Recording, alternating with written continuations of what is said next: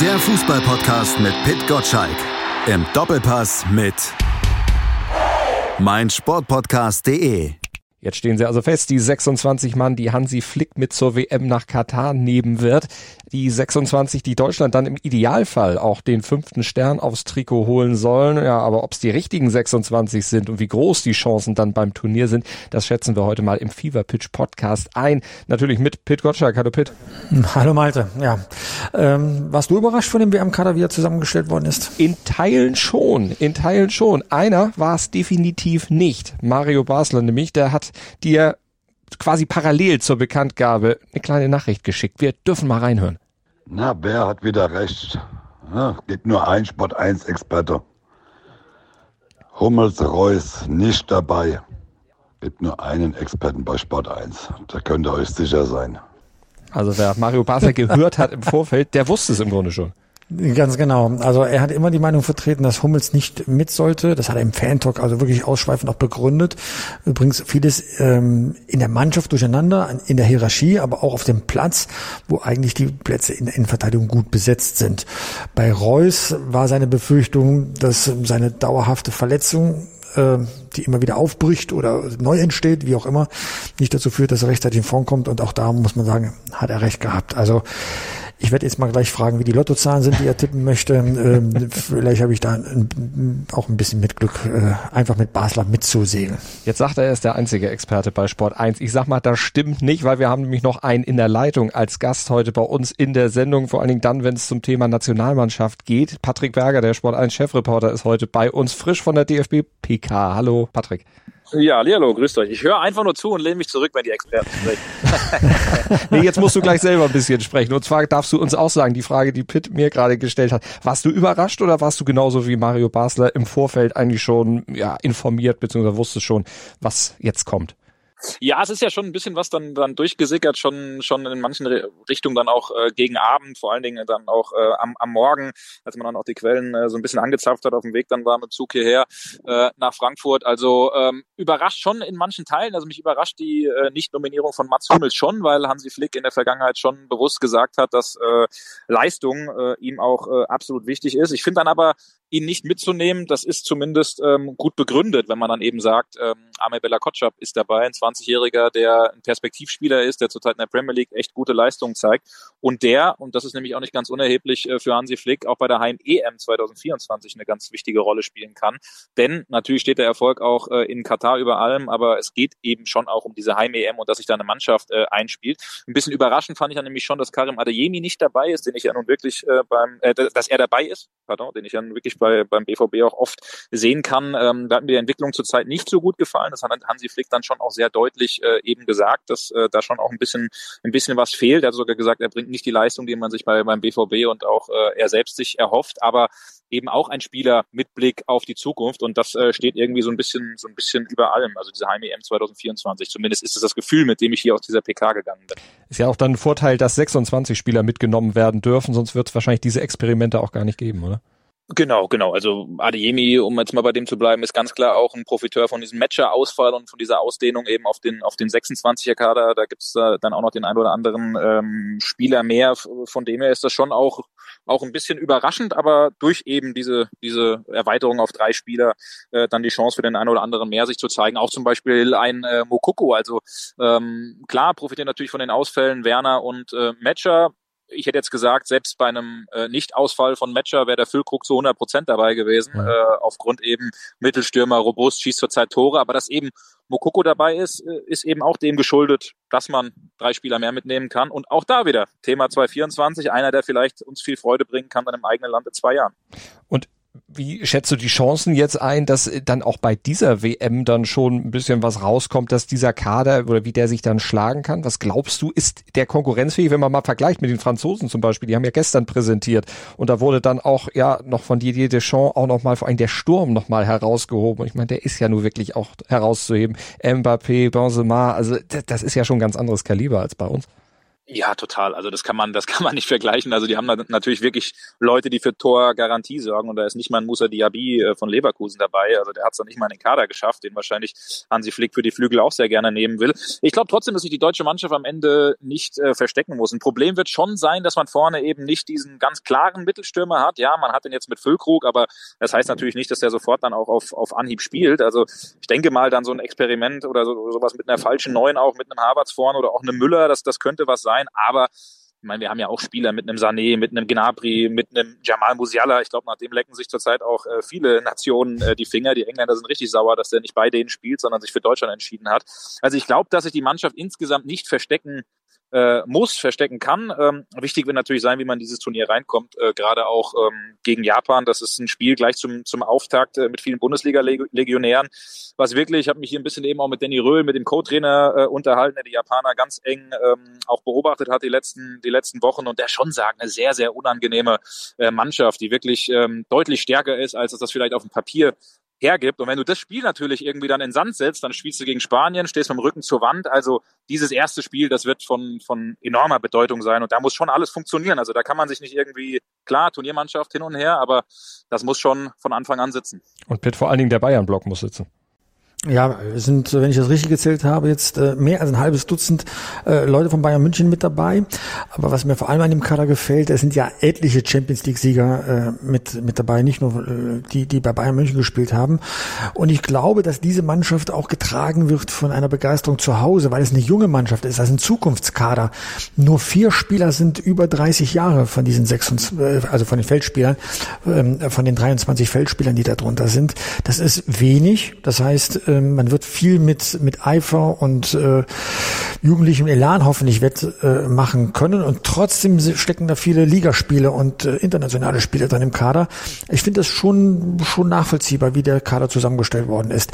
Dass der Hummels nicht mit dabei ist, ist ein Statement. Ist ein Statement, ähm, dass er eben den Leuten vertraut, mit denen er jetzt durch die Nations League gegangen ist, äh, sprich mit, mit Rüdiger, Schlotterbeck, äh, Süle, die in der Innenverteidigung spielen können. Und es sind Spieler dabei, denen die Zukunft gehört. Äh, Patrick Berger hat es eben schon gesagt, mit, mit Kotschap, äh, Mukoko, Musiala und, und äh, Adiemi. Äh, ich finde es eine nachvollziehbare Mischung und das war auch möglich, weil er tatsächlich dem Rat der Experten gefolgt ist. Hat, nimmt nur drei Torhüter mit, man braucht keine vier. Damit hast du eine Stelle als Feldspieler äh, weiter frei. Ich finde, dass dieser Kader durchaus sinnvoll ist und auch wirklich Spaß machen wird. Man muss ins Rollen kommen während des Turniers. Guter Start gegen Japan gehört schon mit dazu, aber äh, das ist ja vor jedem Turnier. Äh, guter Start, guter Lauf. Schwachstelle, Patrick, im deutschen Kader, die Außenposition. Ich meine, Lukas Klostermann ist äh, nominiert worden, obwohl er ja seit Wochen, Monaten eigentlich nicht mehr gespielt hat. Genau, ich wollte tatsächlich, wenn du die Frage eben nicht gestellt hättest, wäre ich da genau reingegangen. Schwachstelle, also es ist für mich ganz klar die Außenposition. Äh, man hat Robin Gosens nicht mitgenommen, äh, finde ich ein bisschen schwierig dahingehend, dass er schon ein Typ ist, der auch äh, ähnlich wie ein Podolski, der auch in der Kabine irgendwie die Jungs auch äh, mitnimmt und äh, zusammenhält. Aber da macht es natürlich wenig Sinn, wenn du zuletzt lange verletzt warst und nicht mehr so die Leistung äh, gebracht hast. Ähm, klar, man hat David Raum, der für mich äh, einer ist, der das sehr, sehr offensiv interpretiert, der im Verteidigen aber auch gewisse Schwachstellen hat und hinten rechts, da musst du fast schon die Frage stellen, äh, nimmst du vielleicht den äh, Niklas Süle als Rechtsverteidiger, der das unter Hansi Flick übrigens bei den Bayern auch schon äh, phasenweise echt gut gemacht hat, zurzeit ähm, beim BVB dort auch auf der Position aufblüht und das wirklich und das wirklich gut macht. Ähm, dieses Experiment, was man mal hatte, das habe ich mir eben auch nochmal bestätigen lassen mit Jonas Hofmann hinten rechts, das ist äh, mehr oder weniger gescheitert, das hat nicht geklappt, also da sieht das äh, Team ihn auch schon ganz klar, ganz klar dann vorne. Und dann ist eben die Frage, klar, ein Ginter hätte man, der hinten rechts spielen kann. Man hat einen Kehrer so als Hybridspieler, wie man das heutzutage nennt. Aber ähm, da deutet schon vieles darauf hin, dass man das äh, dann auch mit einem Niklas Süle hinten rechts versucht. Aber insgesamt klar, diese Außenpositionen sind für mich äh, auf jeden Fall Schwachstellen im deutschen Kader. Und, und was auffällig ist, es ist kein einziger Bayern-Spieler in der Verteidigung äh, aufgeführt. Das heißt, zwischen Torhüter Neuer und dem Mittelfeld, äh, wo ja Kimmich das Regiment führen wird, ähm, gibt es keinen bekannten äh, Führungsmann. Also das ist eine, ja, die kennt man natürlich die Innenverteidigung aus der Nationalmannschaft, ja, aber aus dem Ligenbetrieb eben nicht. Kein Bayern-Spieler äh, steht in der Verteidigung. Man hat ja da auch ganz bewusst äh, sich entschieden, mit Upamecano, äh, einem Franzosen, der einem Niederländer, dann im Ausland eher äh, Verstärkung zu holen. Ähm, das hat natürlich auch Folgen für die Nationalmannschaft. Man wird sich dort auf einen Spieler von Real Madrid und von Borussia Dortmund wahrscheinlich ähm, dann verlassen müssen in der Verteidigung. Was ja vom Papier her erstmal gar nicht so schlecht ist. Also klingt hm. zumindest. Naja, dann ich gucke ja dann äh, mal ganz schnell auf die auf die Bundesliga-Tabelle. ja, da hat äh, Borussia Dortmund erst äh, 17 Gegentore. Das ist nicht äh, besonders viel, ja, mhm. ist aber auch nicht besonders gut. Ja, es ist halt dann irgendwie irgendwie Mittelmaß für eine Spitzenmannschaft. Ja, wenn man selbst dann erst 23 Tore geschossen hat. Ja, die Tordifferenz bei Bayern München ist plus 34, bei Borussia Dortmund eben nur plus 6. Ja, man muss schon wissen, was man da tut das hoffen wir mal, dass Hansi Flick das auf jeden Fall weiß und dass er es dann vor allen Dingen auch im Angriff weiß. Äh, Patrick, du bist eben schon auf das Thema Sturm vorne eingegangen. Da hat er ja jetzt der Hansi Flick einiges an Ausfällen dann auch zu kompensieren gehabt. Matcher sich kurzfristig noch verletzt, der ja sicherlich nicht die erste Wahl gewesen wäre, aber Timo Werner, der eben ausgefallen war, der in elf von 15 Länderspielen unter Flick immer dann auch Stammspieler gewesen ist, ja auch einiges an Toren gemacht hat. Das ist schon ein Problem für die Statik der Mannschaft, dass der jetzt fehlt. Ja, absolut. Also das ist, das ist auf jeden Fall ein Problem, weil, und das hat Hansi Flick auch immer wieder betont, ähm, auch wenn Timo Werner oft, du hast es eben gesagt, zwar viele Tore erzielt hat, aber oft auch bei ihm ist es ja irgendwie das Phänomen, dass da die Fehlschüsse dann eher haften bleiben, als dass die geschossenen Tore. Ähm, er ist aber jemand, der unheimlich viel für die Mannschaft arbeitet und das will Hansi Flick sehen. Das hat er eben auch nochmal auf der PK betont, warum Thomas Müller so wichtig ist für ihn, weil er Lücken aufreißt, weil er den Gegner anläuft, unter Druck setzt, äh, auch den auch den den Gegner und den Ball jagt. Also das klang schon so ein bisschen auch für ein Statement, äh, vielleicht den Thomas Müller da ganz vorne eben auszuprobieren. Die zweite Variante habe ich ja vorhin gesagt, wäre dann auch ein äh, wäre dann auch ein Kai Havertz. Aber mhm. klar, die Statik verändert sich schon äh, ein Stück weit. Ich glaube trotzdem und ich gehe so weit, ähm, dass man den Ausfall von Timo Werner ähm, verkraften kann und verkraften wird. Ja, das ist bitter, dass der Junge nicht dabei ist, aber insgesamt bin ich der Meinung, dass man auch ohne einen Timo Werner als Deutschland vorne erfolgreich sein kann. Jetzt haben wir noch einen Spieler mit dabei, Matthias Ginter, der ja 14 und 18 auch schon dabei war und bei dem das Besondere ist, der hat noch keine einzige WM-Minute gekriegt. Äh, glaubst du, der darf jetzt in Katar dann zumindest mal einmal ganz kurz WM-Luft schnurren? ja, Weltmeister ohne ein einziges Spiel äh, zu, zu machen. Da gab es ja noch den einen oder anderen damals, aber äh, ich glaube Weidenfeller, Ziele, Ziele, äh, genau, Ziele, wenn mich nicht alles täuscht. Erik Durm. Durm. Durm, Großkreuz meine Kevin ich, Kreuzkreuz, äh, ja, genau. genau ja, mhm. gibt, gibt doch ein paar. Aber ähm, ja, also ich denke schon, dass, äh, dass Matthias Ginter zu seinen Einsatzminuten kommen wird, was Hansi Flick an ihm schätzt. Und das finde ich nämlich ganz interessant. Also klar ist der, ist der Innenverteidiger flexibel einsetzbar, der auch äh, hinten rechts spielen kann. Aber, und das war die Entscheidung, warum er sich am Ende gegen Maximilian Arnold entschieden hat, so wie wir das mitbekommen haben. Er ist nämlich auch jemand, den Hansi Flick sogar im Fall der Fälle, wenn alle Stricke reißen, auf einer Sechserposition sieht und mhm. damit ein Spielertyp ist, der auch durch seine Zweikampfstärke und Härte auch so ein bisschen äh, dem Maximilian Arnold äh, nachkommt. Natürlich sind es unterschiedliche Typen, aber er ist eben einer auch, der diese Sechserposition bekleiden kann. Äh, deswegen ein sehr vielseitiger Spieler. Ich sehe ihn nicht in der Startformation, aber ich bin eigentlich sicher, dass er äh, zumindest, weiß ich nicht, wenn man irgendwie 1-0 führt und hinten nochmal absichern will, dass er dann vielleicht nochmal reinkommt. Also der wird auf seine WM-Minuten kommen, da bin ich, da bin ich fast überzeugt. Wo siehst du denn Mario Götze in diesem Team? Ich meine, klar, der WM-Held von 2014, jetzt nach fünf Jahren wieder in die Nationalmannschaft berufen, der hat mit seinem Wechsel nach Frankfurt ja alles richtig gemacht.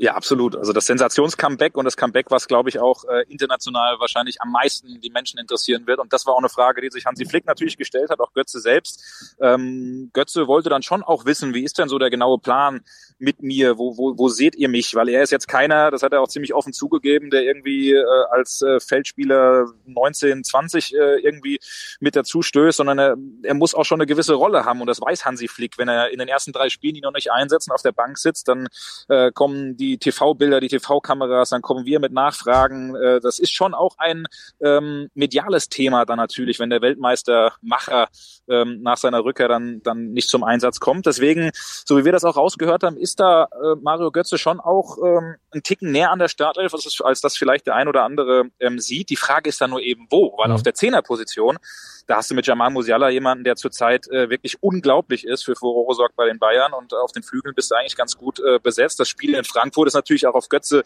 ein Stück weit abgestimmt, aber ähm, ja, wenn, dann ist es irgendwo auf der 10, wenn vielleicht Musiala auch ein bisschen äh, Luft braucht. Pitt, hättest du Götze dieses Comeback zugetraut? Ich muss sagen, ich selber, ich war ein bisschen skeptisch, als er nach Frankfurt gegangen bin, aufgrund der Gesamtkonstellation, aber wie hast du es gesehen? Ich habe von den Leistungen in Holland sehr viel mitbekommen und wie er da brilliert hat, also bei Eindhoven dann, ähm, sagen wir, nach seiner Dortmunder Zeit äh, wieder was probiert hat.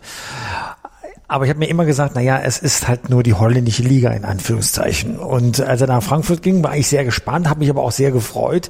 Wenn ein Weltmeister wieder in Deutschland spielt, dann schaut man schon genauer hin und gerade bei Eintracht Frankfurt, dass er da so bombastisch einschlägt und dann auch wirklich Leistungen bringt, Laufleistung, Vorbereitung, Räume macht, dann sogar trifft nicht immer, aber oft genug.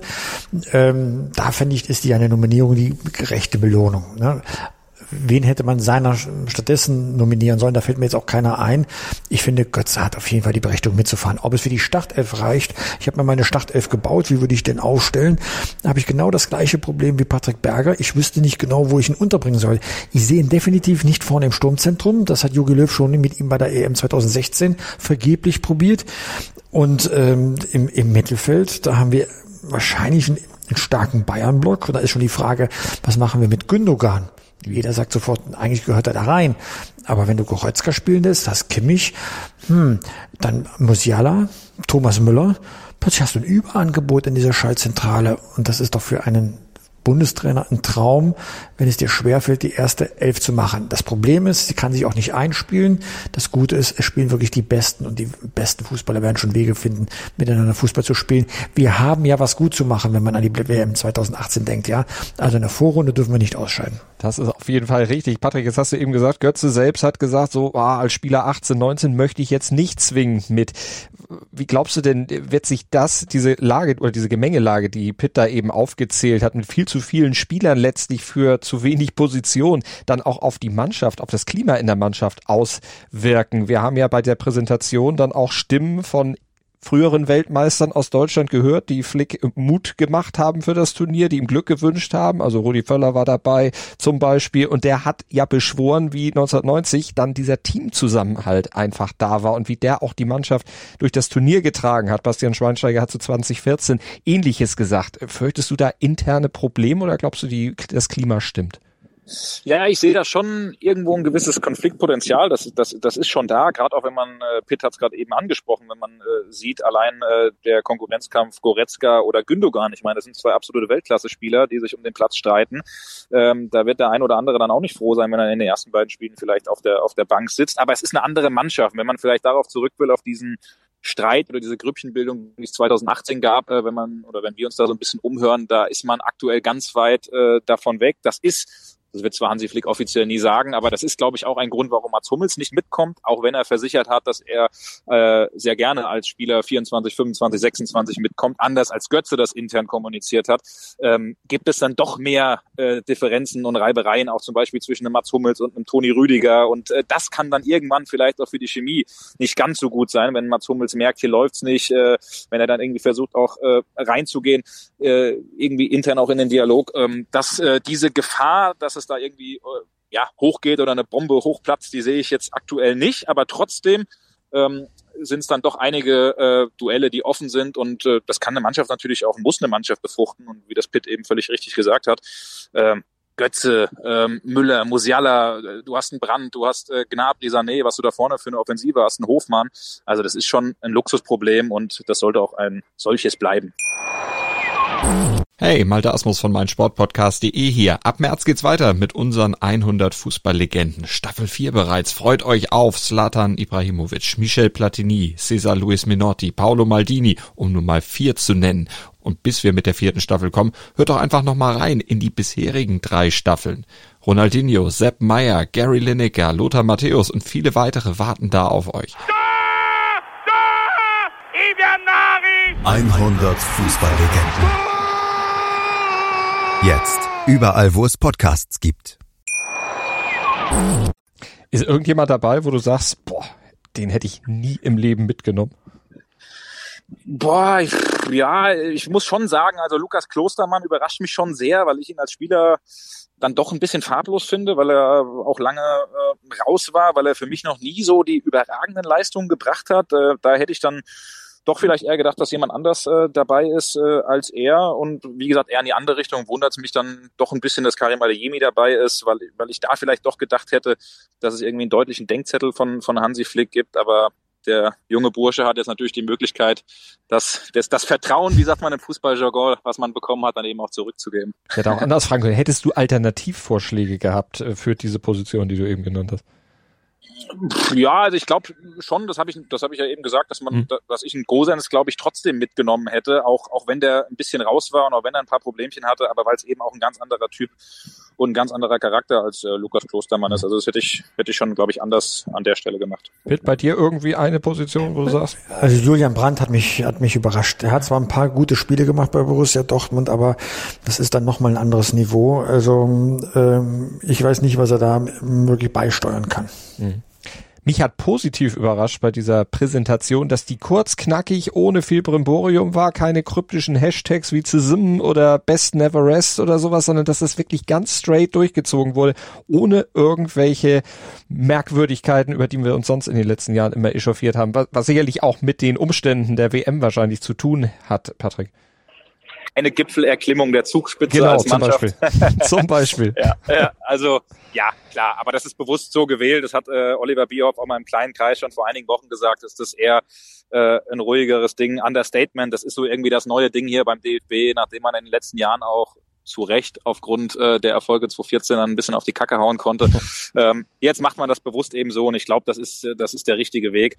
Wobei ich fand die Idee schön mit den äh, Altgranten Sepp Meyer und Co. Du hast eben auch angesprochen, mhm. Malte, die sich da, aber das war dann irgendwie doch sehr deutsch, so diese steifen, äh, ne? Also so ein bisschen mehr Entertainment hätte ich mir dann, glaube ich, doch gewünscht, aber das ist nur mein persönliches Ding. Yogi Löw Selfie-Video, ein bisschen wackelig. Ja, genau, zum Beispiel. In Schwarz-Weiß, ja. Aber auch das gehört irgendwo dazu. Aber ich meinte auch gerade mit den Umständen der WM, deshalb auch ein bisschen mehr Understatement, um eben auch von diesem genau. ganzen Problematiken nicht abzulenken, die ja auch Hansi Flick auch nochmal thematisiert hat, der ja auch nochmal diese Aussagen, die da jetzt in dieser ZDF-Doku, diese unsäglichen Aussagen des WM-Botschafters in Richtung Homosexueller äh, getätigt hat. Also ganz, ganz schlimm. Was erwartest du vom DFB-Team dann auch bei der WM, wie da Farbe bekannt wird? Es wurde ja angekündigt, dass man was machen will. Weißt du in welche Richtung?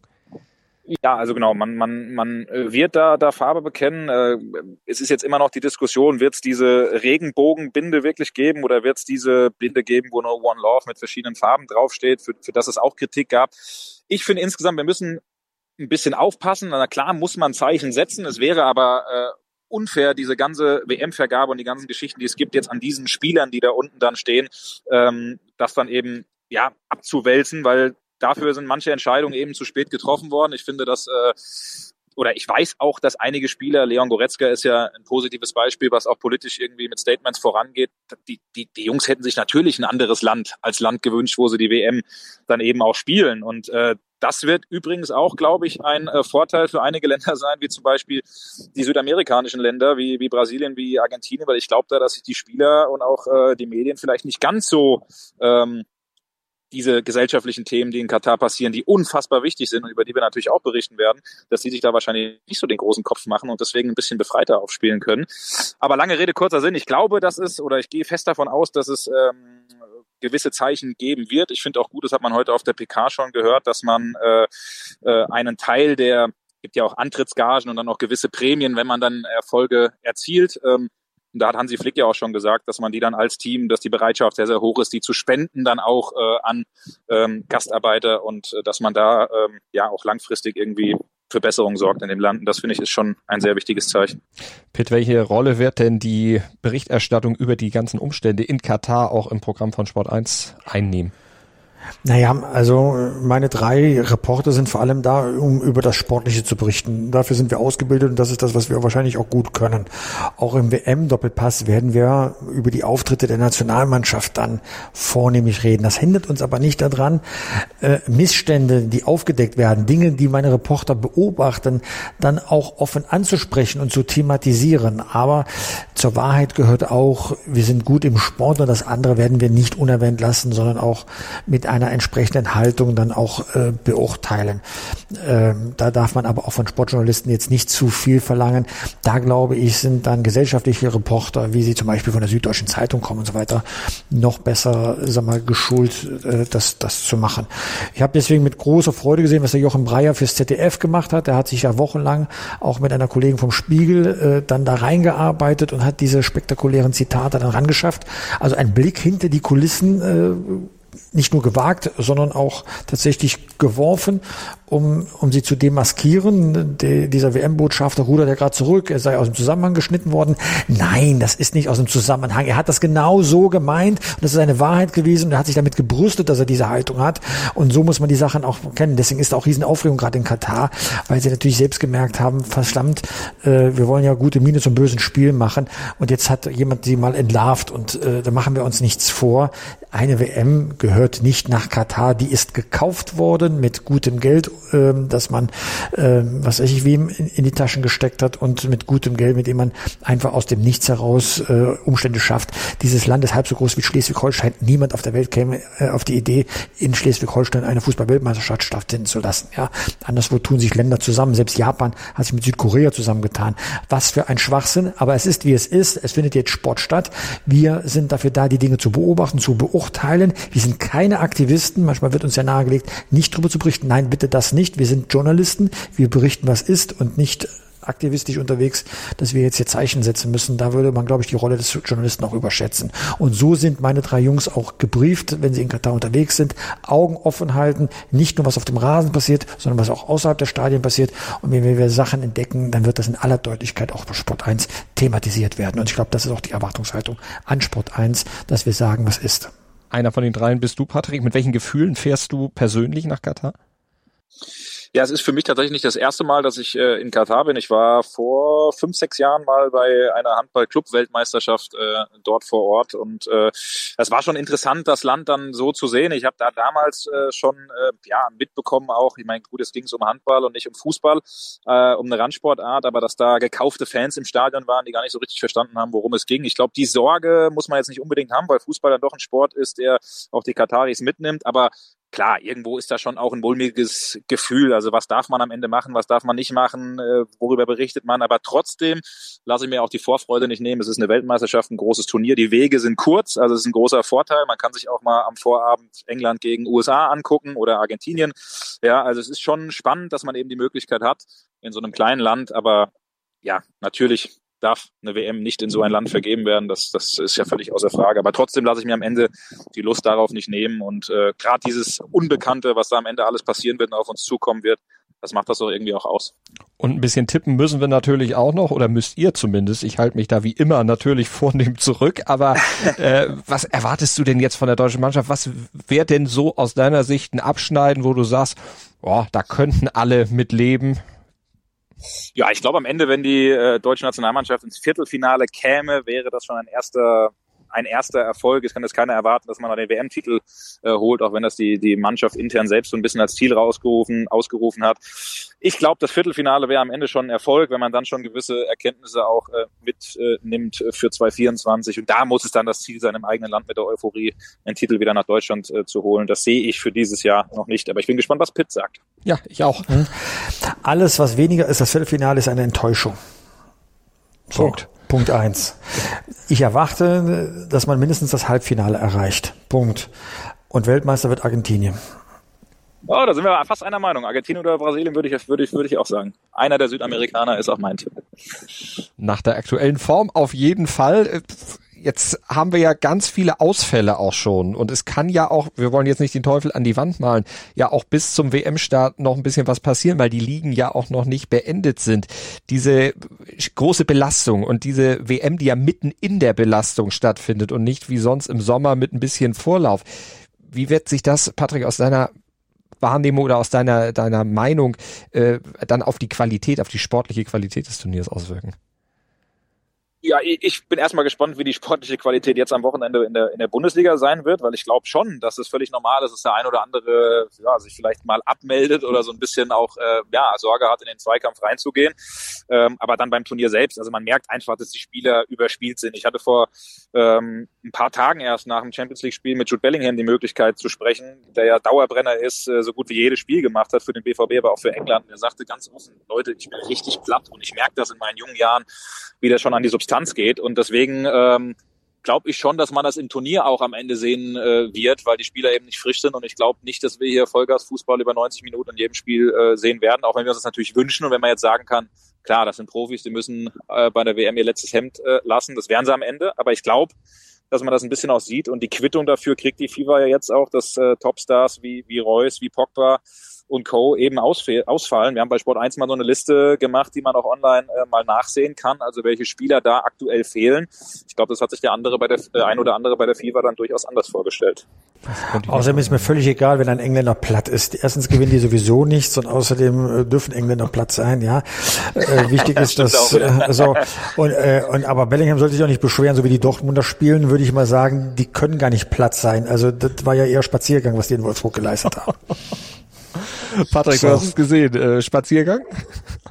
Ähm, ja, also es war schon ein sehr, sehr schlechtes Spiel. Und ich hatte heute Morgen noch mit einem Verantwortlichen des BVB so ein bisschen im Off gesprochen, der sich das versucht hat, noch ein bisschen schön zu reden. Also schöne Grüße da. Also ich habe da schon auch ein sehr, sehr schlechtes Fußballspiel gesehen und äh, fand das wenig überzeugend. Aber Bellingham nehme ich da mal raus, weil das ist wirklich einer der 90 Minuten rauf und runter äh, rackert und ackert. Also dem nehme ich das ab, wenn er platt ist. Da gibt es ja andere Spieler beim BVB, die mir ein bisschen zu wenig machen. Also Besserung gegen Gladbach dann im Spiel am Freitag nicht unbedingt zu erwarten. Nee, sehe ich noch, sehe ich auf keinen Fall, genau. Nee. Also wird eher, eher ein ziemlich lauer Bundesligaspieltag, bevor es dann mit der WM losgeht? Du musst dir das ja mal so vorstellen, ja. Äh, eine Woche vor WM-Start hast du einen Bundesligaspieltag wie, wenn du jetzt als Spieler nominiert bist, das weißt du ja jetzt, riskierst du wirklich die letzten zehn Prozent, dass dir irgendwas nochmal kaputt geht, so wie bei Sadio Mané, der ja so kurz vor dieser Traumerfüllung äh, dann doch nicht zur WM kann und so.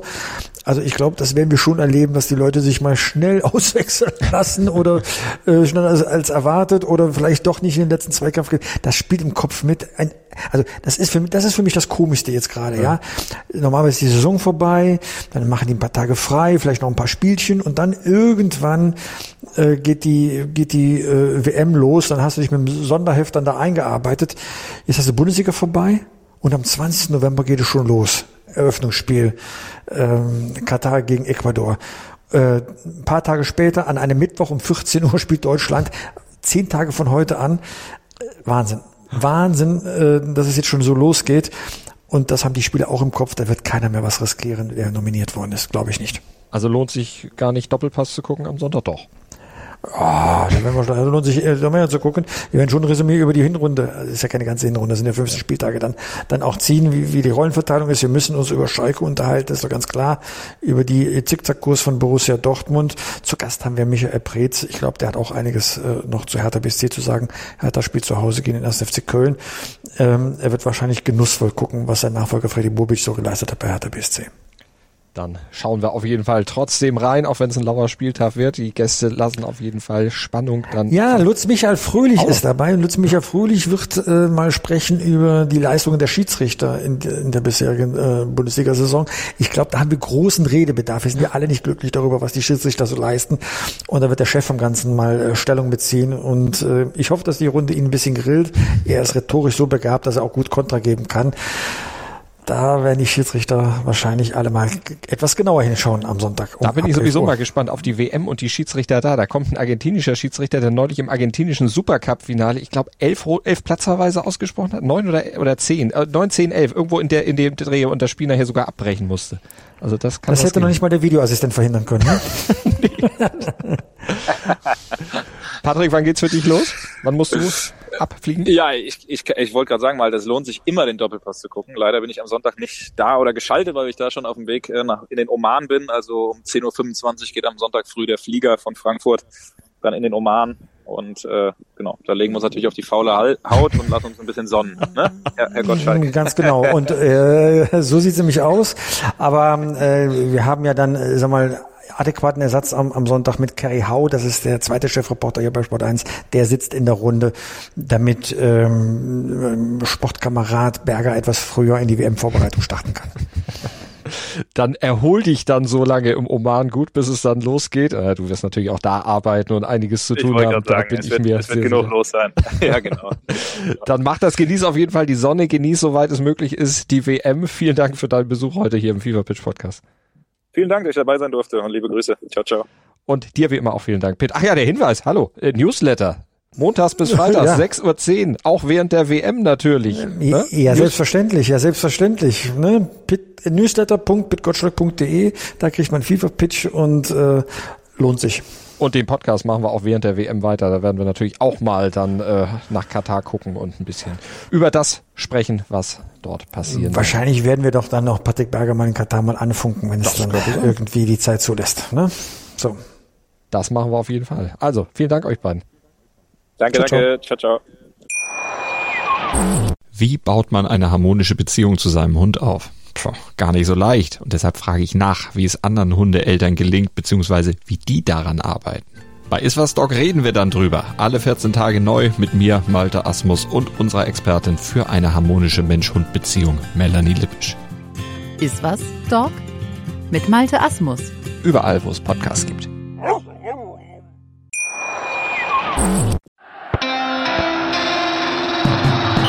Fever Pitch, der Fußballpodcast mit Pit Gottschalk.